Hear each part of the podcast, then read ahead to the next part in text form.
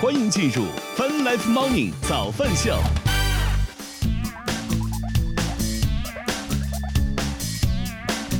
欢迎各位收听收看 Fun Life Morning 早饭秀，来自 QQ 音乐旗下泛直播 APP 此。同时，我们正在通过乐听乐青春的亚洲线上流行音乐第一台的亚洲音乐台，在同步并机播出当中。今天是二零二三年九月十五号，今天又是周五了，大家早呀！呃，其实亚洲音乐台经常会请一些明星来上节目，做一些访谈啊，做一些直播啊什么之类的。这个也是有一些有一直在关注过，但是鉴于之前推出的很多的这些明这个歌手啊明星，实在是没有听说过，所以。我一直很想在开场啊或者什么之类也做做宣传，给台里做做宣传什么？怎么这么说，搞得像是这个亚洲音乐台的员工一样，没什么关系啊。但也很想，一直很想给台里做做宣传，但确实一直找不到什么机会。结果今天啊，终于看到了一位还相对算是熟，这至少这个名儿啊看着熟的一位歌手啊。说这个美国的创作歌手 Love 即即将在九月十五号下午两点做客超级明星直播间，就在亚洲音乐台。如果你在成都地区的话，可以收听 FM 九十六点五兆赫；如果你在其他全国其他地区，你也可以用这个，比如说喜马拉雅呀、蜻蜓 FM 去找相关地区分类当中，你应该都可以找到这个电台，都可以来听现场的一些直播。估计网络台应该也会同步并机啊，虽然我们在网络台不在地面的频道啊。所以，如果大家有兴趣的话，别忘去听一听、看一看。我我我倒是也挺想知道这个节目怎么做，因为我记得之前基本上就是没有语言的问题。但这是个美国人，我也倒是很很想知道这个节目到底直播应该要怎么搞、怎么做这个访谈啊！我们也一起来期待一下吧啊！好，大家别忘了，就在九月十五号下午两点，亚洲音乐台九六五 FM 九十六点五兆赫网络台应该也会同步直播。如果你不在成都也没有关系，可以在各大音频平台上搜索广播。如果它有广播的功能的话，你应该都可以找到，可以来听一听看。所以我们今天的第一首歌呢，就来自于 Love 的 Paris，也是经典成名曲，好像是啊，Paris in the Rain。这里是泛 Life Morning 早饭秀，来自 QQ 音乐旗下泛直播 APP，正在收听的是 HFM 亚洲音乐台。All I know is we could go anywhere, we could do anything, go whatever the mood we're in. Yeah, all I know is getting lost late at night under stars, finding love standing right where we are. Your lips, they pull me in the moment.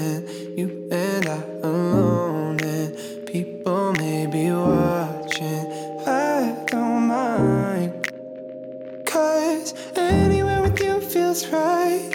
Anywhere with you feels like Paris in the rain. Paris in the rain. We don't need a fancy town. A bottles that we can't pronounce. Cause anywhere, babe, it's like Paris in the rain.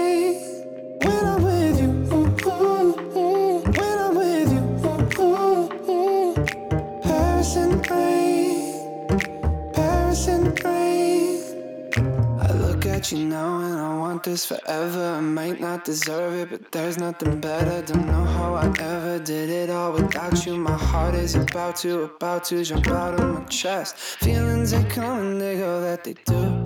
Feelings they come and they go, not with you. Late nights and the street lights and the people look at me, girl, and the whole world could stop. Anywhere with you feels right. Anywhere with you feels like Paris in the rain. The rain.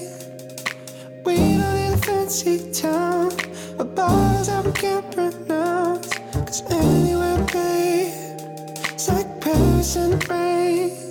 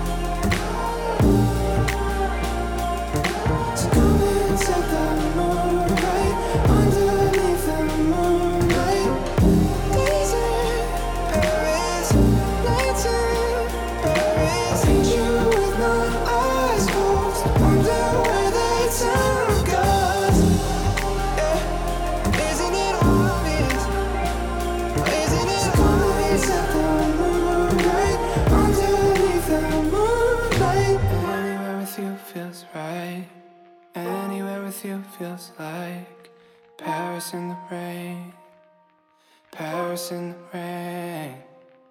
Walking down an empty street, puddles underneath our feet.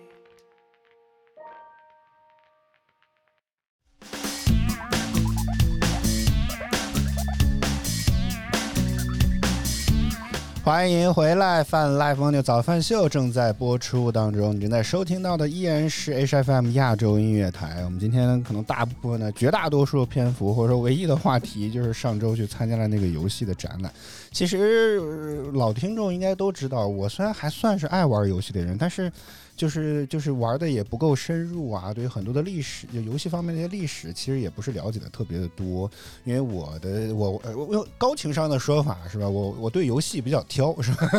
对啊，就是不是所有的游戏都能够入得了我的法眼，所以就是玩过的游戏，而且再加上又很菜，所以很多游戏呢玩又不是特别的深入。我还见过一些特别资深的玩家，对于很多游戏当中的一些梗啊、那些剧情啊，都不能说如数家珍、倒背如流吧，至少是极为之熟悉的。但是你，我是一个特别不爱看剧情的人。我我知道，可能那些编剧费尽心力写了大段的剧情，我一般都想赶紧跳过。到底这一趴的任务是什么？不要废话，我只会觉得很耽误我的时间，你知道吗？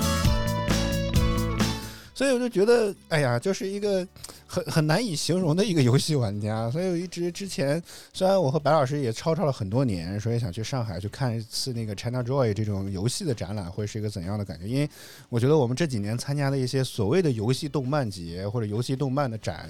啊，基本上呀都还是漫展居多。对于我，我和白老师这种甚至更少看漫画或者看动漫的人来讲，就更不合适了。去了现场呢，就更是一脸懵，这是啥呀？这是谁呀？他在演啥？他在 cos 谁呀？其实现场就是蛮多的问号那种感觉啊。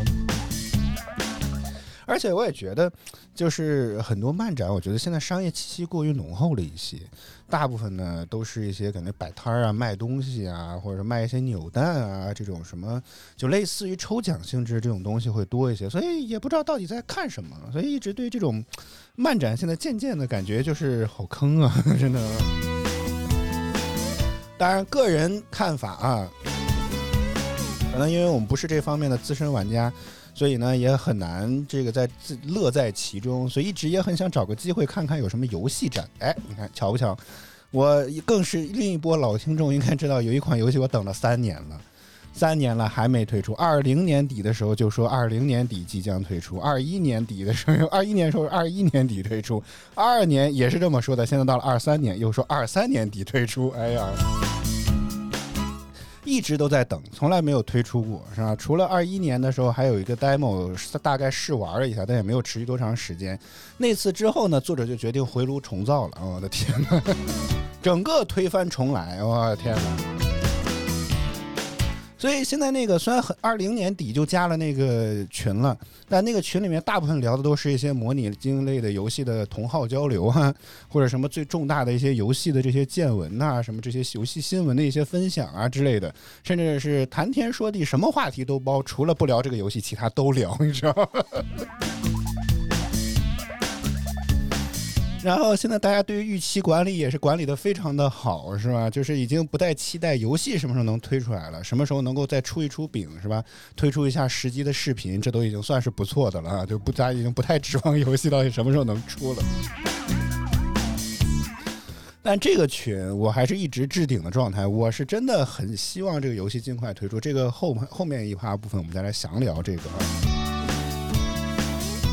所以有一天我在打开 QQ，我现在打开 QQ 次次次数也真的很少啊。打开 QQ 我就看到那个群呢有新的消息，结果那个可能是发行方的一个工作人员，然后当时就在宣布说可能他会要参加某一个游戏的展，叫机核核聚变二零二三的这么一个北京站的展览。大家不要不要不要害怕啊，这个核聚变就是一个呃那个谐音梗，因为他们叫集合网嘛，是吧？所以就是核聚变啊，反正就是一个很很奇怪的谐音梗啊。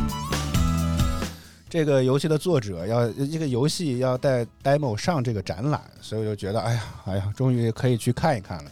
一方大部分的因素都还是因为这款游戏，我实在是很想知道，又憋了两年的到底能折腾出什么东西来。另一方面，咱也去看一看这种游戏展，到底能能有什么样的感想？我觉得会不会比漫展稍微好一些，是吧？然后就二话不说，直接就买了票了。我我一开始还以为作者也会去现场，就是我很想找他聊聊这三年我是怎么过来的。但是作者可能过了大概一两个小时之后又回复我说他不去。我说哎呦我的天，那真是太没意思了，好吗？当然，买完了票之后呢，其实我有点后悔。就像我刚刚说的，我虽然还算是爱玩游戏，但并不是一个资深的游戏玩家。然后可能很多现场的这些经典的大作啊什么之类的，就是也完全没有玩过，不知道到底在玩什么。所以我也很担心这个会不会比漫展更亏。但是既然想着这个票已经买了，还不能退，你知道吗？主要是不能退票，真的不能退啊！所以不能退票，所以就想啊，那就当。真的是去看一看吧，是吧？人生重于体验嘛，对吧？就像去参加小米股东会一样，就是人生在于体验，我们就去了。结果没想到呢，上周六北天公不作美，北京还下了很大的雨。然后呢，我们距离这个地方呢又不是特别的顺路，就是很多公共交通呢没有办法直达。我和白老师属于那种出门纯靠地铁的那种人，那个地方呢就完，也不是说完全不能坐地铁，而是你非常的绕。我们住在通州，你需要先从这个。相对于偏远的郊区是吧？走到去坐地铁，先到市中心，再从市中心换另外一条这个线，另一条往亦庄的线去，才才能够到那个地儿，所以就很不顺路。唯一的当然最快的办法呢就是打车，但是我呢又是个晕车的人，哎呀，所以那天真的是不仅顶着大雨，还顶着晕车，我在车上已经不行了，你知道那种感觉吗？就每一次晕车，我也不会有什么。特别这种外在的表现，全是自己难受。哎呀，这是我觉得特别特别难受的地方，就是又又是头疼啊，又是头晕呐，注意力不集中啊，各种各样，非常的难熬啊。所以我希望有机会，这个作者能听到这段音频的时候，请问自我们你的良心到底会不会痛啊？给你一点点道德的压力和震撼啊！赶紧出吧啊！求求你了，真的是啊！所以呢，哎呀，这个到了展览之后啊，我们还以为会有很多人，因为场馆真的安排了很多的栅栏，然后你需要绕很绕很远，一一直在拐弯，一直在拐弯。结果可能因为那天大雨，或者大家来的比较晚，或者比较分散什么这，其实没有出现预想当中那种排队，也有可能我们到的比较晚了。也许很多这种资深热呃资深的或者说这种狂热的游戏粉丝很早就已经进场了。结果我们都已经快七扭八拐的这个过过完了这个栅栏了，结果那个直通的那个门就已经打开了。我说那我们这晃悠了半天，到底在晃悠什么呢？哎呀！好，这个我们第一趴的部分呢，我们还是主要来说一说这款游戏吧。刚刚也提到了，其实来参加这个展最大的这个目的呢，就是这个电视台模拟国这个游戏真的等了三年了，所以一进场之后呢。没有来得及感慨什么集合网这个整个的做的怎么样啊？这个展览有没有多棒啊？包括 A 展区那么多大作，是吧？这个一会儿咱再详聊啊。主要直奔的就是这家我都念不出名字的这个开发商的这个电视台模拟国的这个展台。本来一开始的时候，我看了这个展台的布局的这个地图，其实事实上感觉。呃，当然可能独立游戏的发行商吧，也不是实力特别的雄厚，它不能像其他一些厂商要包一个特别大的一个展台。但这个在地图上看啊，那个位置实在是有些过于的狭小了一点。我当时就很担心，因为人可能又会很多，因为之前一直就说周六的那个票很早就已经卖光了，已经属于售罄的这个状态，所以就很担心别这个还到那儿玩不上。我那真更是感觉这一百二十多块钱的这个票价花的不是特别的值嗯。结果呢，可能大部分都在，大部分的人都被 A 区的一些活动或者展台吸引住，所以 B 区的人相对来讲会少一些。所以虽然也有排队，但是排队的情况并不是特别的多。我们也就稍等了十几二十分钟，大概就排上了那个展位。然后呢，因为入口的那个位置呢，刚好另外这个发行商另外的一款游戏。但是呢，我跟工作人员直接就说了，我就想玩电视台模拟国，然后他就直接让我站在了那个放有那台游戏。的背后的那台机子上啊，就让我在那儿站着就等着，特别像是逼着前面的人赶紧走一样那种感觉啊。哎呀，所以怎么说呢？哎呀，我觉得这款游戏是就是真正当前面那个人走了之后，我能够坐在那台电脑前，其实我的心态是非常的复杂的。我一开始也会觉得，哎呀，等了三年的游戏了，是不是我应该会非常的开心啊，非常的兴奋呐，非常的激动啊？什么都没有。我真的打开游戏之前，我先叹了口气。我记得，就是等了太久了，你已经开始甚至感觉到有有一有那么一丢丢的有些麻木了的那种感觉，嗯。然后整个过程当中呢，我觉得因为还还有很多人，所以我也我也觉得作为老粉了，是吧？我也很希望有更多的人能体验那款游戏，所以我也非常极尽的克制了自己的游玩的一些时间，没有非常深度的一些来进行体验。所以很多功能我甚至都只是点一点，点开看一看，然后大概是一个什么样的感觉，就基本上就结束了。所以当然第一个感觉就是它跟之前作者放出的视频就真的没什么区别，真的。只是说，感觉之前只能看视频啊，现在视频成真了的这个感觉，哎呀，真是。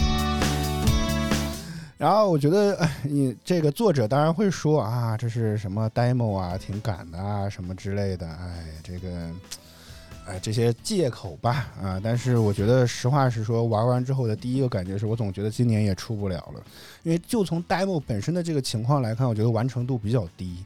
呃，首先第一个就是非常严重的恶性 bug。第一个这个 bug 呢，就是这模拟经营类游戏，你总得制作东西，无论是制作什么，对吧？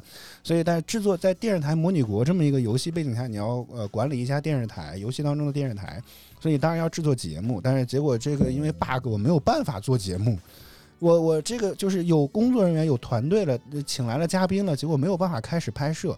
我不知道卡在了一个什么非常奇怪的地方，然后呢，甚至嘉你可以反复的邀请嘉宾，但是没有办法开始拍摄，我也觉得非常的奇怪。所以最终的情况是，嘉宾都来了四五个了，这节目一直就没有动静，所有的工作人员都不知道干什么去了，没有人开始撰写脚本啊，前期的筹备啊，什么都没有，我真是服了啊！所以这个问题，哎呀，真的就我觉得这个恶性的 bug 还是让我觉得非常的闹心的啊。然后包括有建造的部分，我觉得也很奇怪。我觉得当然电视台你可能得建造这个录影棚、摄影棚，这个没有问题。但是这个还得自己规划这个土地的大小，还得自己摆放那些设备。然后用白老师的话说，感觉他那个界面啊，后面的有些界面甚至这比他真正现在用的这个我们之前的节目的导播导播系统都要复杂，或者导播的控导播导播软导播硬件软件的控制系统还要复杂一些。我的天哪！所以第一，这是一个恶性的 bug，而且第二，很多功能好像还没有完善。在地图上面，甚至还专门画了一个白框，叫做预留区域。真的，哎呀，非常的难受。然后我觉得，我后来回来之后，也跟作者写了非常长的一篇的文字，我来说了说我自己的一些感受。虽然二一年那次 demo 的时候，我依然做了一样的事情，两年之后我还在干一样的事情，是吧？我除了刚刚的恶性的 bug 的问题之外，我觉得这个游戏很大的问题是交互上面。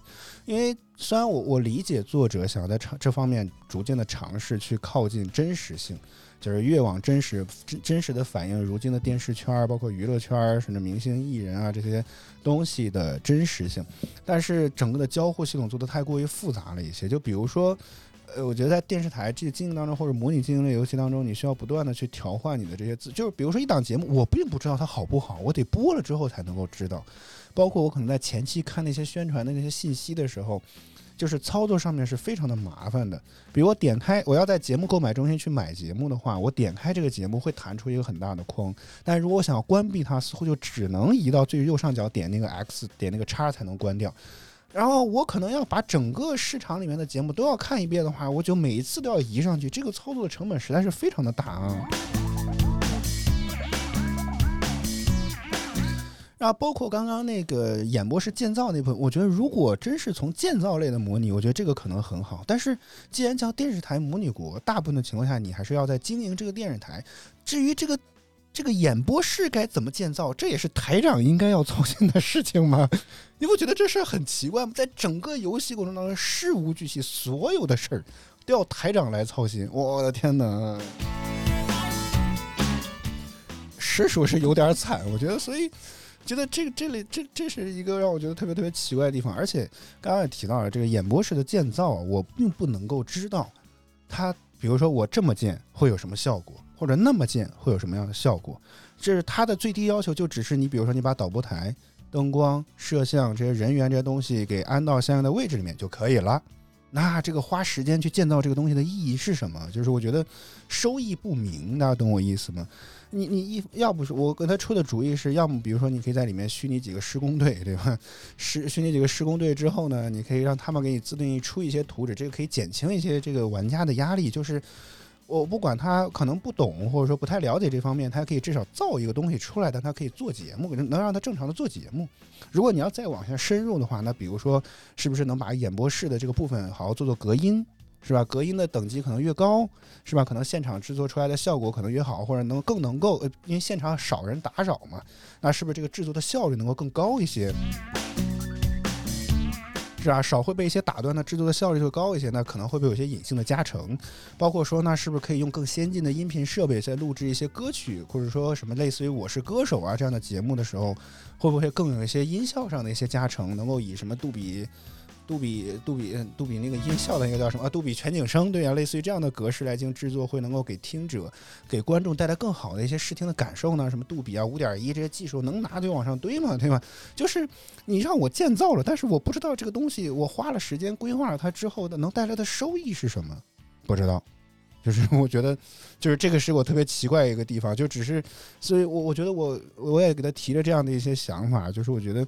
就是这个东西建造可以，一来呢，你得方便入手，像我刚刚说的，你可以有一些施工队随机出一些图纸，可以方便玩家一次性直接建造。他不懂也好，或者不想在上面花时间也好，都没有问题，不影响他继续的游玩。因为我觉得这游戏的重点仍然还是在创作节目以及在节目的编排上，这个可能是我觉得至少玩过之前的游戏来讲的话。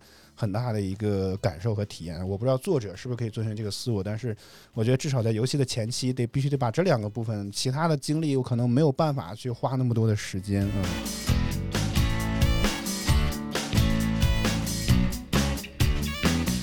然后还有，如果比较细节的问题，就是如果大家听节目的话，你应该会知道，其实我们的节目虽然也发到一些播客的平台，但其实不是一个非常播客的节目，更像是一个电台节目。原因就在于很多人也对我这种只要一旦不说话就会把背景音乐拉高，哎，这样的事情其实会觉得比较奇怪，因为播客很少人会这么做。但为什么电台是这么做的原因，就是它不能控播。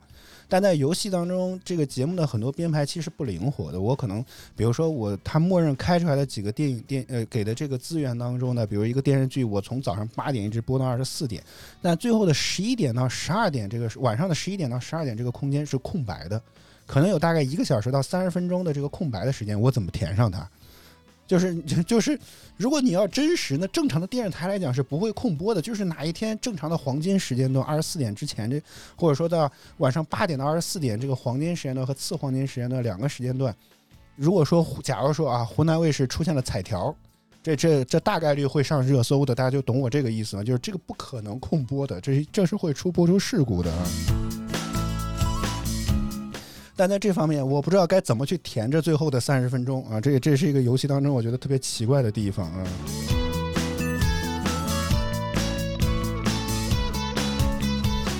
然后还有就是，觉得节目的编排上也是比较奇怪，他现在就只能一直往下点，点了之后呢，自己去填充，根据这个节目每一集的时长去填充那个节目表的时间。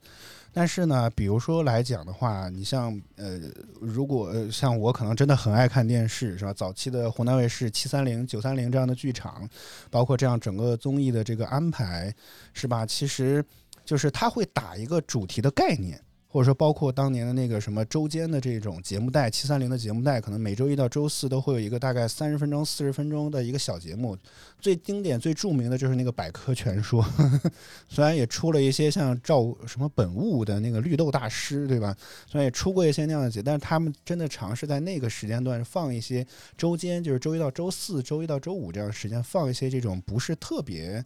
强大的综艺节目来去放那个时间，就包括还有那些基因独播剧场啊、钻石独播剧场啊，还有现在的芒果季风这种周播剧场的这种概念。所以我也希望在节目当中，去呃这种游戏当中去打造这样的概念。就换句话说，我不可能把我自己吃重资打造的这个电视剧从早播到晚的，懂我意思吗？就是我我请了大，就可能节目节目游戏的后期是吧？我不可能把自己花了大成本制作。请来了顶流的明星，啊，拍他个二十集的电视剧，结果从周一到周五两三天可能就播完了，那 那这个，对吧？这个这个很奇怪啊，东西，而且白天放那么强档的电视剧干什么呢？这这个就不符合正正常的，我觉得至少不太符合我们的这个收视习惯。对吧？就包括《快乐大本营》，这也不可能一 次录一年的，是吧？就一一一个一个礼拜全放完了，这个这事儿不现实，对吧？所以我觉得这个节目编排上面是不够灵活，没有办法很好的去选择这种周重复啊，或者日重复啊，或者比如周一到周四重复啊，这个东西是没有的。所以我觉得，哎呀，这个部分也都提得做的，但其他的部分的话，我觉得还没有办法细致的去玩儿。我觉得就。就暂时先到这里吧。所以这些问题，我觉得核心的很多游戏机制似乎还没有做好，这是我觉得现在比较悲观的部分。当然，我觉得我现在文字、语音描述的部分可能比我打字要描述更好一些。这个部分可能后续也会发给作者再听一听，我希望他能够更，如果能 get 到最好，是吧？我知道作者肯定有自己的这些想法啊什么之类的，我们都完全的尊重，但是你也得让我讲嘛，对吧？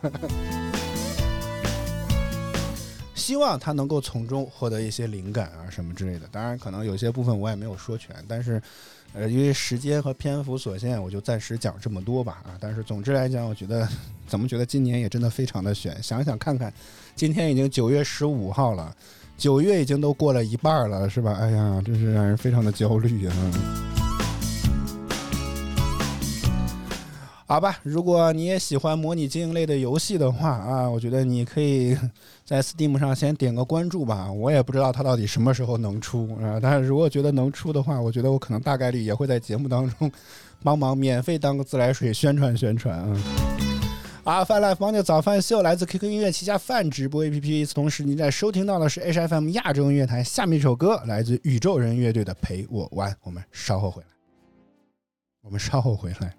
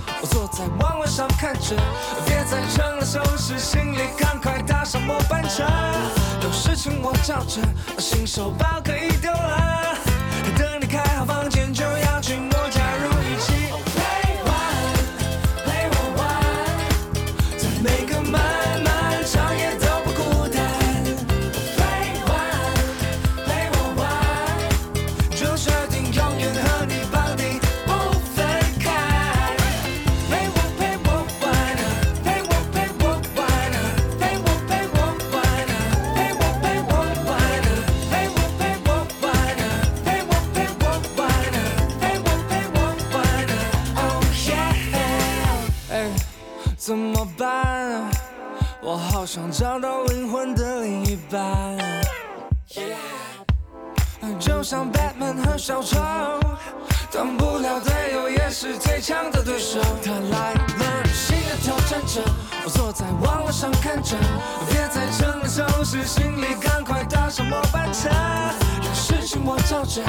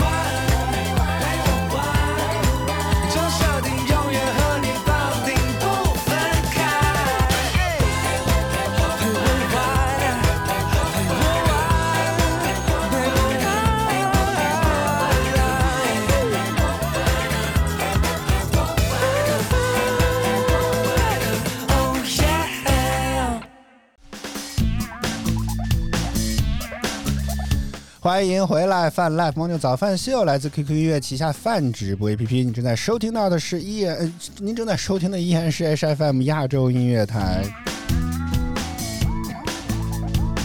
啊，我们再来抽一点点时间聊聊为什么我会非常期待这款游戏啊？这个，呃，刚刚也提到了，我觉得相对来讲，我觉得整个游戏的品类当中，我相对来讲比较喜欢还是那种模拟经营类的游戏，因为它不像是很多动作游戏啊，或者这种强竞技、强对抗的这种游戏，就它太考验人的操作了。我并不是说你像王者荣耀，其实我也有玩，但是你也知道，我在这种竞技游戏当中很难会得到这种持续的正向反馈。玩到一些不是特别顺手的英雄，或者一些不是特别顺手的这个位置的时候，哎呀，你看前两天我就被人举报了，对吧？真的。所以这这种游戏肯定也会玩，但是就会觉得说我我很难在这些游戏当中得到持续的这种正的反馈，而且呢，我觉得很多程度很很大的程度上，它也是在一个重复的概念，因为我会的英雄呢就那么几个，基本上来讲我也不太可能会去挑战一些特别强势的那种位置，所以只能说大。要我真的要去打这些位置，通常也是被迫的，就是别人都把位置都选完了，只剩下这个位置，那我也不能说为了大局观着想，我不去选这个位置，我非要再去选一个别人已经选的这个位置，这不太好，是吧？所以真的我是从大局观出发，好吗？被迫补位的，那你看人家还是要举报我，因为我那场的这个 KDA 实在是太低了。以至于像是我在送人头，但真没有，好吧？对面打的实在是太好了，那我能有什么办法呢？对吧？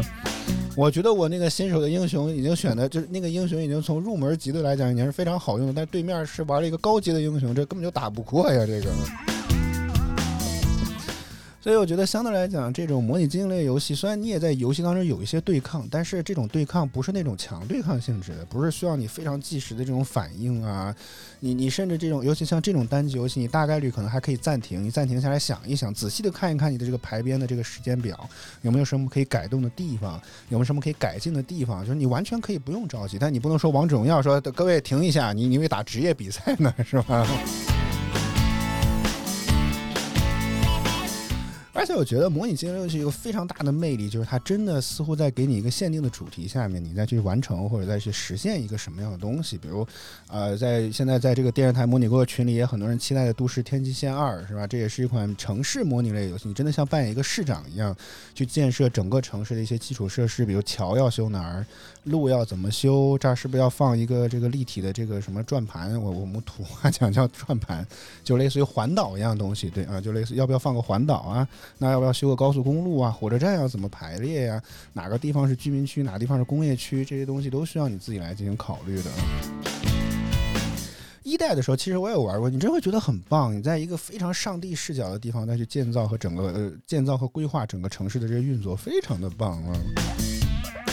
然后，对机器的性能也确实很高，尤其到后期各种建筑物多了之后，我天哪，真的觉得这个压力还是有点大，这种。所以，我真的觉得找到自己喜欢之主题的这种模拟经营类游戏，你是真的会非常愿意之持续的玩下去的。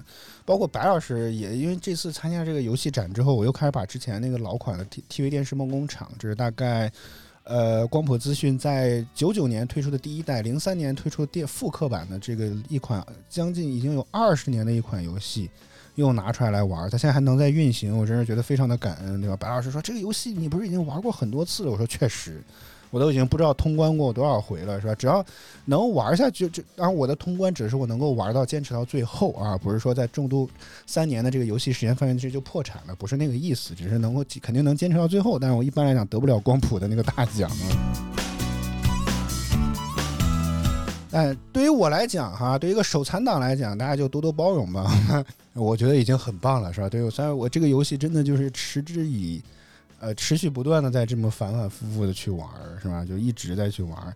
虽然我也知道游戏当中很多的一些这种套路啊，比如我知道买哪个游戏大概率来讲肯定会收视率很好，已经能够就已经开始有些记忆了，你就摸清了这个一些固定的数值了。然后，但是你还是愿意为之去玩，就是因为这个主题或者说这个游戏的设定是我非常非常感兴趣的，所以这也是与之我能够为什么会非常喜欢电视台我，非常期待这款游戏，甚至愿意跟跟作者写那么长的文字，是吧？白老师都说你够了，你克制一点，我也觉得我要克制一下，我怕我写的太多，作者说啊，那要不还是再推翻重做一次吧，又得再等两年。我说那算了算了，是吧？写那个建议的时候，真的是也是非常的克制了啊。所以这就是我觉得非常非常期待这款游戏的部分。这个游戏的主题和概念其实一直是我们呃，一直是我个人非常非常感兴趣的方向。包括你说为什么现在持续的再去做这个节目？虽然我觉得我们更新频率肯定也大不如前，也只是在这种维持的状态，多多少少也是因为有一些电视的梦啊，或者电台的梦在这里面，对吧？所以也希望能够在那一款啊，至少作者说能够高帧迷模拟的这个游戏的里面，能够更多的去实现我们的一些想法。按照我们自己的方式，看看如何能够将这个电视台能够运作的更好。这个设定真的是我太喜欢了，嗯。当然，其他的一些游戏呢也有，但是呢，确实就是我跟白老师之前也说过这个问题，确实这个游戏感觉是一个非常小众向的东西。在 Steam 上你也可以找到一些同类的游戏，但相对来讲都没有那么的火，而且很多甚至连这种像一些游戏网站三三 DM 啊这种网站都甚至懒得汉化，是吧？你都没有办法获得一个很好的游戏体验。而且我觉得可能因为因为很多那些游戏都是一些外国的这些呃什么作者做的，很多那些东西你是可能我们没有办法共情。就是那些游戏的很多内容，你是会明显的感觉到有一些区隔的，所以会觉得这些游戏玩起来就怎么那么别扭呢？是吧？觉得就就很奇怪啊，这个地方。所以这也是我非常非常期待咱们自己人是吧，能够做出一款这样的游戏来，然后甚至通过这样发行商的方式，能够在 Steam 上全球的玩家来玩玩咱们的游戏，是吧？这是另外一个角度。所以综合考虑吧，我是真的真的非常期待那款游戏。是吧？这段走心的话，虽然因为时间的关系我说的很快，但我也希望能发给作者，是吧？搞快一点，好不好？搞快一点，求求你了啊！好，泛滥方就早安秀，我们就来听歌，回到音乐当中。大家什么想说的、想聊的，依然都可以在弹幕区、评论区跟我们来保持互动。如果你愿意的话，可以来早安秀的微博跟我们来聊一聊。泛滥方的早饭秀来自 QQ 音乐旗下泛直播 APP，你正在收听到的依然是 HFM 亚洲音乐台。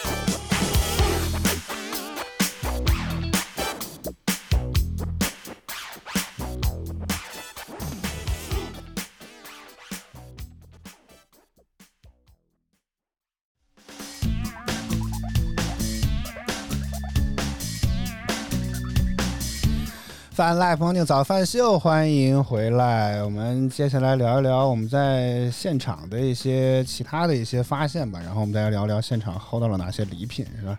呃，我刚刚提到了，其实 B 展区呢，根据地图来看，大部分都还是一些呃独立游戏的一些区域，除了像我们这个电视台模拟国那个发行商在现场有个展台之外，还有好像其他一些类似于这样的。呃，厂商在现场立的一些展台，也希望能够让大家在现场的话，能够进行体验到他们即将推出或者已经推出的一些游戏，包括像好像目前还比较火热的游戏社区 Tap Tap 或者 Tape Tape 吧，我也不知道这个单词怎么发音啊，在现场有比较大的一些展台。然后这个是略呃有很多的这些游戏的这些项目在现场提供了一些机会，可以让大家来试玩自己的游戏，啊，有少部分的游戏甚至已经在 Steam 上正式的发售了，也可以在现场直接扫描二维码啊关注或者可以直接去购买那款游戏。我们觉得我们在这部分区域当中其实没有看到太多的可以有什么感触的一些作品，因为我们发现。这个 虽然我觉得这个游戏展可能逛完之后，你你觉得最大的意义是在于说，你可以有机会能够近距离的去玩到一些游戏，从而让你发现，啊，对于玩家来讲啊，你可以有机会去玩到一些你可能之前完全没有听说过的一些作品，然后有机会去了解一些不同的一些游戏到底是呃现在的情况如何，或者有机会让去得到或者说体验这些新品。那对于这些开发者而言，有了这么充足的人流量之后，也可以很好的为自己的作品做一波宣传。嗯，但是呢。我觉得可能现场那些游戏很多，我们不是特别的感冒。只有一部作品，我好像姑且还听过，叫《飞跃十三号房》啊。这个有兴趣的话，大家可以在网上搜索一下。啊，这个好像是已经推出的一款游戏啊，但这个相关的背景啊什么这些，大家就自己去搜索，我在这里就不再赘述了啊。然后在旁边呢，还有这个 Boom 制暴躁的这么一个集合的主题的，这个是感觉更像是集合网，为了去鼓励更多的这种独立开发者或者这种，呃。极小型的这种团队专门去设立的一个展台，你可以将你自己可能是完全甚至是创意阶段一个非常非常粗糙的一个 demo 都可以在现场，然后来进行展示，包括可以收集玩家的这些反馈来吸引呃人来进行体验，甚至现场还有一些这种奖励的机制，你可以去给那些作者的板上贴小花花，然后以示来支持。可能集合后续也会根据这些反馈来决定是不是可能能够更好去孵化这些作品啊什么之类的吧啊。但是我们逛了一圈也没有发现太多让我觉得。有点觉得让我们眼前一亮的这种作品啊，因为我觉得很多的有一些游戏，甚至是感觉更像是翻版这种横版的过关游戏，就特别像马里奥啊，是吧？还有一些其他的游戏，因为总觉得好像似曾相识，只是换了一个皮一样。然后我觉得比较意外的是，甚甚至在这个暴母暴躁的这个区域当中，还收到了一个纸卡牌游戏，就是那种真的是桌游的那种游戏的宣传资料啊。这个纸印的倒确实不错，我说也行吧，我以为这是个电子游戏展，这桌游也是游戏是吧？桌游也是游戏，嗯。所以，哎呀，这个区域实话实说，我们只能说看了一看，也没有什么留下特别深刻的一些印象。然后旁边，如果你是这个什么硬核玩家的话，还有一些地域挑战的一些项目。据说好像四个项目如果全过的话，好像有个什么电动车什么的一个奖品。因为这次赞助商是小牛电动车啊，这个所以可能也也算是一个联动吧啊。我记得是有一个比较大的一个奖品，哎，还是送游戏机，反正是个挺大的奖啊。然后像我和白老师这种，白老师还好，我这种手残党是完全不适合的，而且好像确实挺难。我看现场有些人挑战这个能过关的人数似乎也不太多。嗯，我们看了半天，有一个像劈剑一样的这个游戏，这个难度还真的是蛮高，怪不得要地狱挑战呢，地狱级的难度。所以我觉得我们后来主要转的这个区域呢，又回到了 A 区。A 区这边，哇，那这个真的是非常的，那可就厉害了，是吧？就非常像台湾的感觉。那可就厉害了，主要就是这次集合的游戏展览有两个非常大的这个算是大作都在了现场。一个呢是最近刚刚新发布的贝塞斯达工作室，也就推出过上古卷轴和辐射的贝塞斯达工作室的全新力作来了，研发了好多年的一款新作啊，星空也是最近新刚刚发布的游戏，然后在现场。设立的展台可以让大家来玩儿，然后包括因为这次好像也跟微软有过比较深入的这些合作，也都某种程度快算是微软第一方的作品了。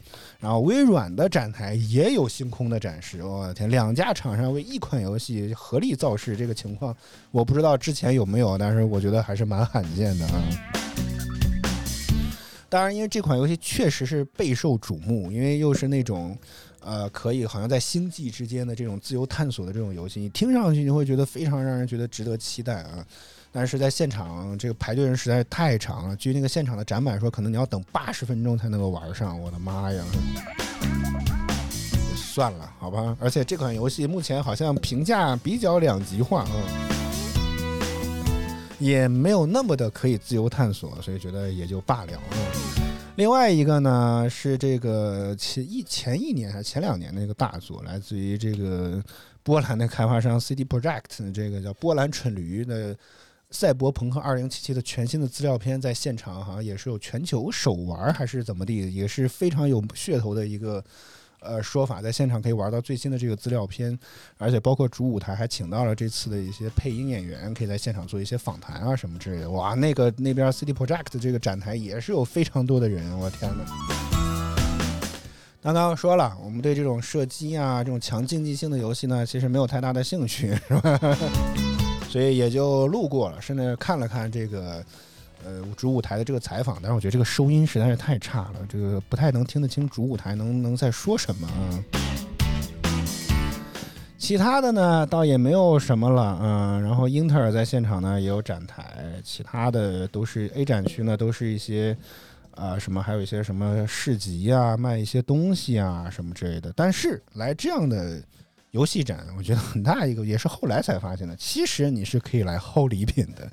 我们来听一首歌，稍后回来之后，我们再来聊一聊这个话题，看看我们在现场的战利品有什么。John Mayer Love on the Weekend，这里是泛 Life Morning 早饭秀，来自 QQ 音乐旗下泛直播 APP，正在收听到的依然是 HFM 亚洲音乐台。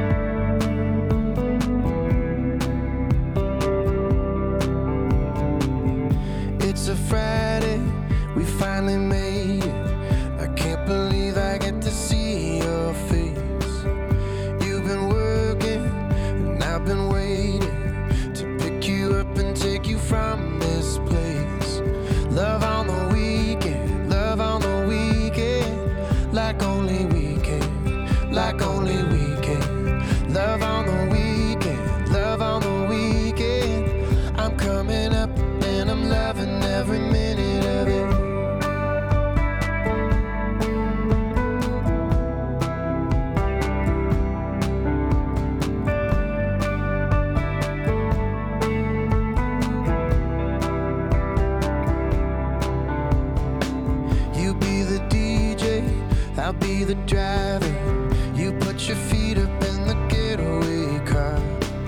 I'm flying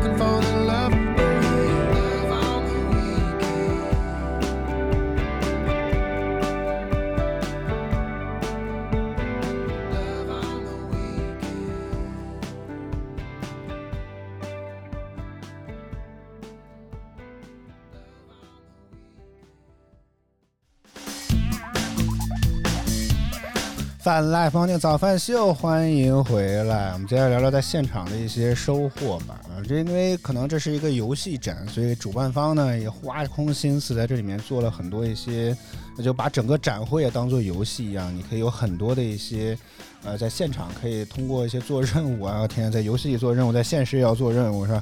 可以获得的一些东西。我刚刚看到了，因为他每个人入场会发一个手册，这个手册几乎可以说不仅包含了一些地图啊，甚至包括一些。啊，广告啊，比如说，因为集合自己也卖一些这种周边啊什么之类的，是吧？这种广告说你在现场任意消费的话，可以得一个什么限定的套装啊，满六十块钱可以得实体的一些头饰啊什么之类的啊，这些广告也有。那翻过来呢，就是这些游戏当中的游戏展当中一些内容，除了有参展的游戏列表啊，还有就是你可以集印章来去得的这个一些奖品，包括我们刚刚说有的地狱挑战，如果你四个全部都能够完成的话。哇，厉害了！可以获得三星电视一个一台，然后还有包括主机全家桶，就是 Xbox、PS 和 Switch 三台主机都归你。我的天哪！但你要四个挑战全能够通过才可以，这个难度真的很高啊！真的能送出去吗？迄迄今为止，有人拿走这个大奖吗？我我倒是很好奇这个问题啊。我们其实一开始也没有抱着这样的想法来，但是因为体验了电视台模拟国之后，那个开发商非常呃，这个发行方非常的热情，拉着我们说你可以来盖个章，然后我就在我的这个手册上盖了第一个章，就是他们家的。然后，然后我们后来又去在整个转啊转，又在小牛电动那边又又非常轻而易举的，好像盖了一个什么章，还是在哪家游戏，反正就是不不麻烦，又获得另外一个章。然后还有一家，这个在英特尔那边也是，只要简简关注关关注一下他们英特尔的这个官方的 B 站账号，哎，又获得了一个章，还获得了一个手提袋子。哦，这个袋子确实做工还不错，花了点钱的样子啊。然后已经攒了三家了，哎呀，这个难受啊，你知道吗？真的是。然后在那个等那个访谈开始的时候，我又在那个 A 区转来转了转，又在另外一家非常容易的就拍照发微博，啊，就可以得到了一个。呃，盖章集齐了四个章之后呢，我就去领，呃，就在整个退场了之后，我们就去领奖品了。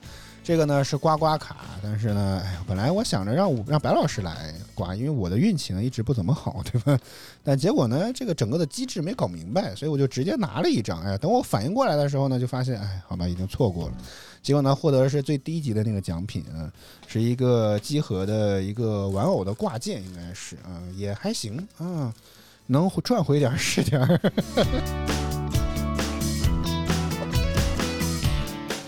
然后其他展商送的，比如 Xbox 送的这个袋子啊，这个翻这个我都不知道是什么材质的袋子啊，我觉得做工也还不错啊，挺大的，真的是，应该是能装得下 Xbox 游戏机的啊。我觉得这个这个如果这么想的话，确实这个袋子的体积应该是跟着这个 Xbox 游戏机 设计的啊，那个大小容量感觉刚刚够塞得下一台，嗯。然后还有一些零零碎碎的一些宣传册啊，比如说我们在这个电视台模拟国发行商那边说，除了盖章，还送了一个。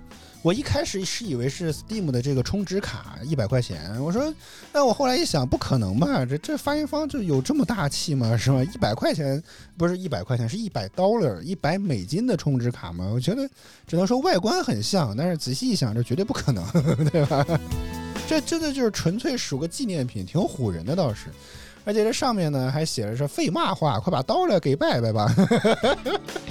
这个这个威慑的威尔福的这个大这个老 CEO 为什么还有一股天津味儿呢？这个好啊，做工非常用心，但我还真的是非常希望下次咱能不能真真给点 Steam 的卡也好，好不好？给个这个纪念品有什么意义？然后，然后在这个英特尔的展台呢，还有一个给了一个工牌儿，但是因为我一开始没 get 到，后来才发现，说你现场呢关注之后呢，是可以在这个刚刚我说这个做工还非常不错的那个英特尔的手提袋子和这个工牌之间二选一，然后所以我就拿了袋子，白老师拿了工牌，所以你看两个人参加的好处，对吧？本来我想选赛博朋克二零七七那个，然后幽灵行者是不是就是这个？我也不知道啊。但是这个袋子上显现在显示的是这个，我还以为这真的是英特尔自己造的。我觉得这个外观啊、做工啊，其实也都还不错。结果呢，现在这个卡牌、呃、卡片上，这个卡工卡上显示是来自于一家专业卡套制造商。嗯，好吧，也是定制的呗，对吧？嗯。然后刚刚在刚刚在开录之前，还给白老师，还有一些类似于像橡皮一样的东西，我也不知道具体是什么，但是材质软软的。白老师说是橡皮，我觉得也有可能啊，但我不知道这是什么。后面呢，还有一个有些是可以抽奖的，这个是集合网自己的这个算是虚拟的装扮的这个随机赠送一个吧。所以说怎么说呢？这堆东西的成本应该不 不够我一个人的票价，赚是赚不回来了，好吗？当然，我觉得总体上来讲，我确实觉得这次。游戏展确实觉得要比之前逛漫展整个的感觉相对来讲好一些，是吧？甚至包括白老师有些问题问的时候，还多少还能回答一些。我也不至于到现场说什么是赛博朋克二零七七呀，是吧？什么是这个星空啊，完全都不知道，是吧？虽然我不是非常经常关注这种游戏界的新闻或者什么之类的，但当一件声量，但这个事情声量足够大的时候，我还是能够知道。所以像星空，是吧？我就知道至少这是个备受期待的新作，是吧？啊，没想到现在口碑不太好。啊，这事儿不怪我，对吧？包括你看去现场的，无论是 Xbox 对吧？我们家也有 Xbox 游戏机，包括像英特尔的展台是吧？虽然我们现在直播间这台机器不是英特尔，但除了直播间这台机器，其他的家里的 PC 都是英特尔的 CPU 是吧？所以发现这些这些展商也好，展出的这些东西也好，并不是非常的陌生。所以我觉得总体体验上来讲，确实是要比逛漫展要，甚至可以说是好的多得多吧？啊，我我估计可以这么讲啊。而且有些游戏这个东西呢，虽然你也不一定会会玩，但你去看一看别人做的什么，别人怎么做的，我觉得这多少也是一个非常有意思的部分。你也可以在过句子当中，是不是尝试或者看看有没有这个可能，能够发现更多一些你自己非常喜欢的一些游戏的作品，或者游戏的一些新的这些东西啊什么之类。我觉得这个确实真的就是真的感觉比漫展要好一些。我觉得漫展不太适合我们，真的。然后你在现场是也能发现，就尤其像刚刚那个什么暴躁的那个区域，真的也有很多开发者真的愿意去跟，呃，什么试来现场试玩的人一对一去去聊一聊，你可能也会对，没准下一个可能。嗯，什么热门的大作就从这里面走出来，这件事情确实是说不好。就是可能一个行业得有真正真的有热情的人去不断的持续的参与到其中，去开发出来这样的作品，可能才能够让这个行业能够变得更好。我们现在之所以能够见到这么五花八门的游戏，确实是有一群热爱的人在这里面花心思、花心血去做这些东西，才有可能会让我们这个整个这个行业可能会更好一些。包括像之前刚刚说的电视台模拟国，真的就作者一个人。